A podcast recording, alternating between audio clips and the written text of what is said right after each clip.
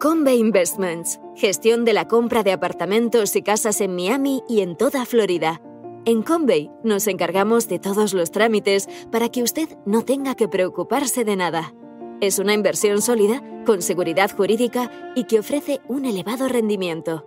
También podemos gestionar el alquiler de su vivienda en Florida y asesorarle sobre los trámites migratorios. Para más información, entre en www.casaenmiami.es.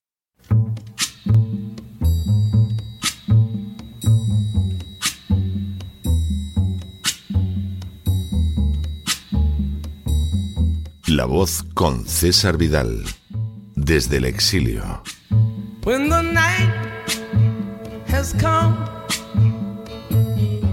and the land is dark and the moon is the only light we'll see. No, I won't be afraid. Oh, I won't be afraid just as long me. Muy buenos días, muy buenas tardes, muy buenas noches y muy bienvenidos a esta nueva singladura de la voz. Soy César Vidal, hoy es el lunes 7 de noviembre de 2022 y me dirijo a los hispanoparlantes de ambos hemisferios, a los situados a uno y otro lado del Atlántico y como siempre lo hago desde el exilio. Corría el año 1933 cuando un antiguo veterano de guerra llamado Adolf Hitler se convirtió en canciller de Alemania. La llegada al poder del Partido Nacional Socialista no tardó en verse acompañada de una serie de maniobras represivas que afectaron en primer lugar al Partido Comunista para luego irse extendiendo a diversos opositores políticos y religiosos y por supuesto a los judíos. En este caso concreto, las leyes de Nuremberg de 1935, un trasunto de la normativa antisemita católica de la Edad Media, convirtieron a los judíos en habitantes del Tercer Reich desprovistos de derechos de ciudadanía.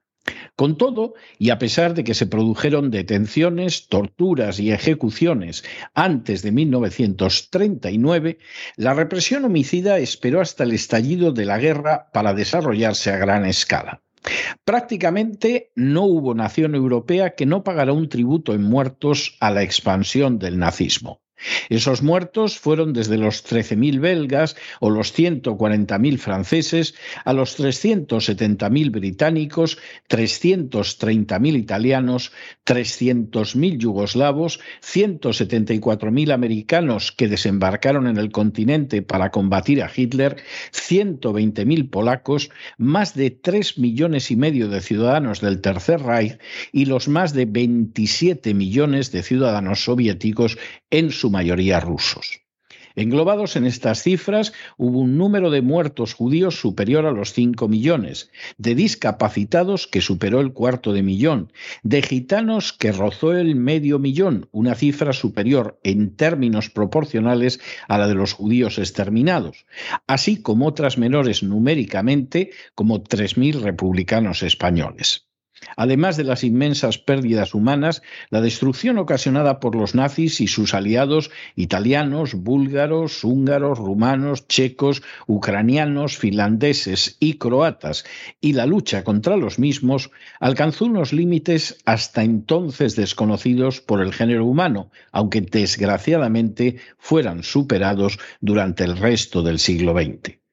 Por añadidura, el nazismo, a diferencia de otros movimientos imperiales, no aportó nada positivo al acervo común de la humanidad, al basarse de manera rabiosa en la idea de la superioridad racial. De ahí que resulten totalmente intolerables los intentos de blanquear su historia e incluso de legitimarla. En las últimas horas hemos tenido nuevas noticias sobre la resistencia de las naciones de la Unión Europea y de la NATO a condenar el nazismo. Sin ánimo de ser exhaustivos, los hechos son los siguientes. Primero, el 22 de noviembre de 2004, la Asamblea General de Naciones Unidas señaló en su resolución 5926 que en 2005 se celebraría el sexagésimo aniversario del fin de la Segunda Guerra Mundial. Segundo, Dos meses después, el 24 de enero de 2005, la Asamblea General de la ONU celebró una sesión especial para conmemorar el 60 aniversario de la liberación de los campos nazis. Tercero, esta reunión fue impulsada por solicitudes de una treintena de Estados miembros que declararon que nunca se debe permitir que un mal de ese tipo vuelva a suceder. Cuarto, Nueve meses después del periodo extraordinario de sesiones, el 1 de noviembre de 2005, la Asamblea General aprobó por consenso la resolución 67 que rechaza toda negación, ya sea parcial o total, del holocausto como hecho histórico y condena sin reservas todas las manifestaciones de intolerancia religiosa, incitación, acoso o violencia contra personas o comunidades basadas en el origen étnico o las creencias religiosas donde quiera que tengan lugar. Quinto, esa resolución alaba a los estados que han participado activamente en la preservación de los lugares que sirvieron de campos de exterminio, campos de concentración, campos de trabajo forzado y cárceles nazis durante el Holocausto. Sexto, la resolución 67 también estableció que las Naciones Unidas designaran el 27 de enero Día Internacional de Conmemoración Anual en memoria de las víctimas del Holocausto. Séptimo, en 2007 la resolución 61-255 de la Asamblea General de las Naciones Unidas, adoptada el 26 de enero del citado año, también condenó sin reserva cualquier negación del holocausto e instó a todos los Estados miembros a que rechazaran sin reservas cualquier negación del holocausto como hecho histórico en su totalidad o en parte o cualquier actividad encaminada a tal fin. Octavo. El 17 de diciembre de 2021, la ONU aprobó una propuesta rusa en rechazo de la glorificación del nazismo. De manera bien significativa, la citada propuesta tuvo abstenciones como Japón, Polonia, las repúblicas del Báltico o Tonga, pero solo contó con dos votos en contra, el de Estados Unidos y el de Ucrania. Noveno. Las razones de los dos votos en contra resultaron obvias, ya que los nacionalistas ucranianos llevan años glorificando a los colaboradores del nazismo e incluso han dedicado multitud de calles, monumentos y días de celebración a genocidas ucranianos pronazis como Stepan Bandera, como Roman Sujevich, jefe de una unidad que asesinó a millares de judíos, polacos, rusos y ucranianos no nacionalistas, como Yaroslav Stetsko, jefe de la organización ucraniana que escribió Insisto en el exterminio de los judíos en Ucrania, o como los miembros de la división ucraniana de las SS Galitzen, en cuyo honor se desfila cada 28 de abril en Ucrania. Décimo. Presumiblemente, la administración Biden votó también en contra para no dejar solo al régimen de Ucrania que de la manera más desvergonzada honra a los nazis. Tal acción constituyó una ofensa intolerable contra los americanos que perdieron la vida combatiendo el nazismo. Un décimo. Como en casos anteriores, la representación de Estados Unidos alegó que prohibir la glorificación del nazismo choca con la protección de la libertad de expresión de los ciudadanos americanos. Duodécimo. El viernes de la semana pasada, el tercer comité de la Asamblea General de la ONU votó una resolución de condena del nazismo y de otras conductas que puedan incluir el racismo o la discriminación. Décimo tercero. El proyecto de resolución que busca combatir las ideas de nazismo, neonazismo, discriminación racial o xenofobia fue aprobado por 106 países, tuvo 51 votos en contra y 15 abstenciones. Décimo cuarto. Se abstuvieron en la votación Antigua Barbuda, Congo, Ecuador, Egipto, la República Dominicana, México, Myanmar, Palau, Panamá, la República de Corea, Samoa, Serbia, Suiza, Tonga y Turquía, que es miembro de la OTAN. Décimo quinto, de manera bien significativa, las naciones de la Unión Europea que habitualmente se han abstenido votaron en contra, a pesar de que algunas de ellas estuvieron bajo el régimen nazi e incluso a punto de desaparecer como tales por acción del nazismo.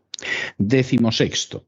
No es menos cierto que en naciones de la OTAN como Lituania, Letonia y Estonia viene produciéndose desde hace años un engrandecimiento de aquellos que colaboraron con los nazis. Décimo séptimo.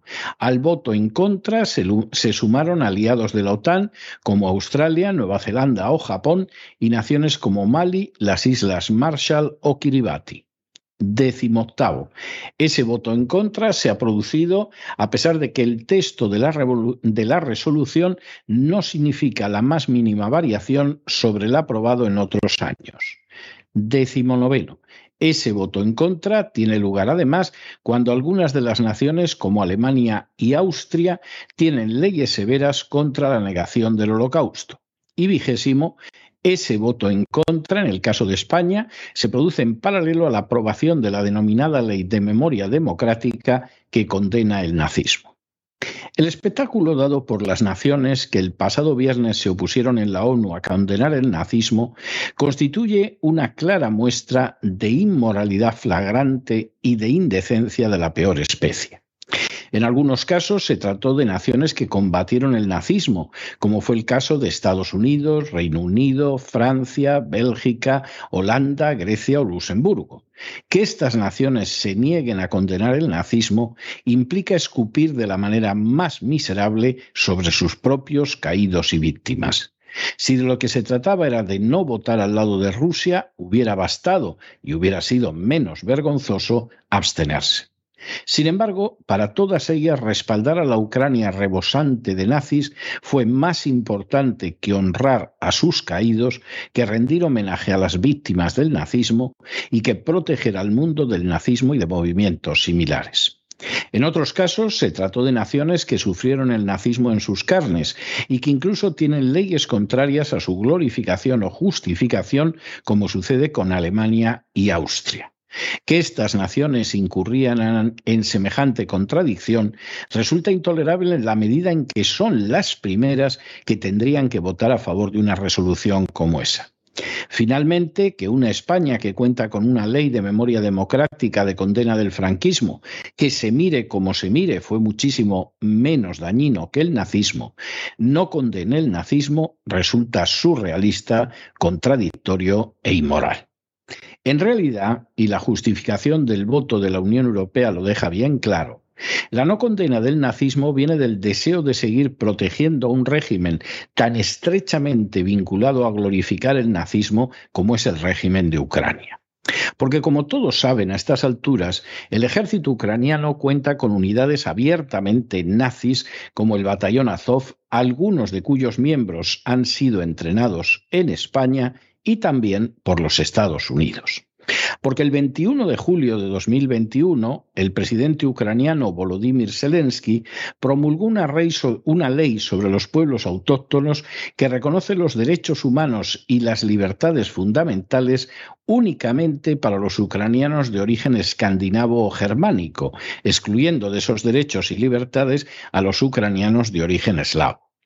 Porque el 2 de noviembre de 2021, siguiendo una sugerencia de Victoria Nolan, el presidente Zelensky nombró al nazi Dimitro Yaros consejero especial del jefe de las Fuerzas Armadas ucranianas y le asignó como misión la preparación del ataque contra el Donbass y la península de Crimea y porque distintas entidades judías que incluyen el Museo Memorial del Holocausto en Estados Unidos, el Centro Simón Wiesenthal, la Coalición Nacional de Apoyo a los Judíos Euroasiáticos, el Yad Vashem o Museo del Holocausto en Jerusalén y el Congreso Judío Mundial han condenado a Ucrania por rehabilitar a colaboradores de los nazis que para sostener a gente de tan inmunda calaña como los nacionalistas ucranianos se formule una negativa a condenar al nazismo, no es otra cosa sino escupir sobre los soldados americanos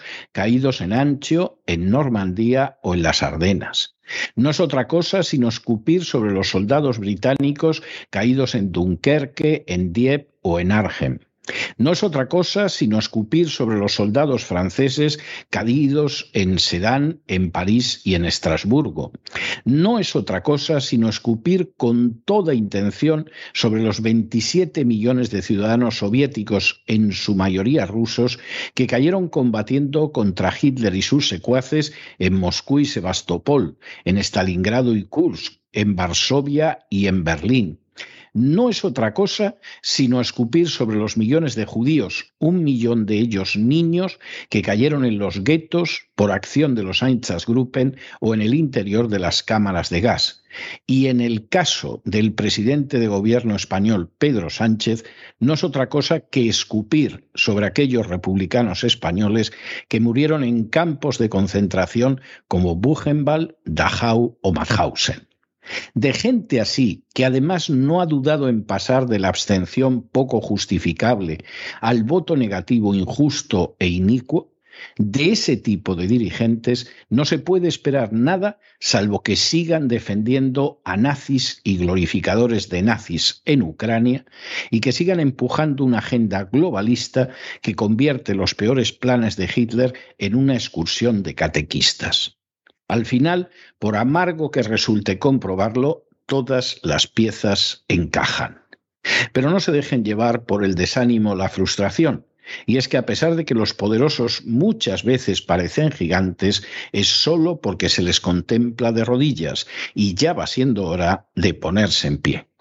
Mientras tanto, en el tiempo que han necesitado ustedes para escuchar este editorial, la deuda pública española ha aumentado en cerca de 7 millones de euros. Y fíjense ustedes, una buena parte va a ir a alimentar los pesebres de la ley de memoria democrática mientras al mismo tiempo el gobierno social comunista se niega a condenar el nazismo que causó la muerte de los republicanos españoles en Buchenwald, en Dachau, en Mauthausen, en la Resistencia y en tantos otros lugares teñidos de sangre. Muy buenos días, muy buenas tardes, muy buenas noches. Les ha hablado César Vidal desde el exilio. Que Dios los bendiga.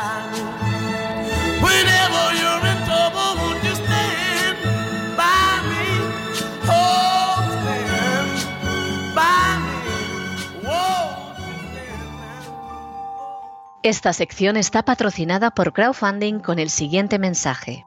Nuestro Señor Jesucristo, el único Dios verdadero, es misericordioso y nuestro Salvador.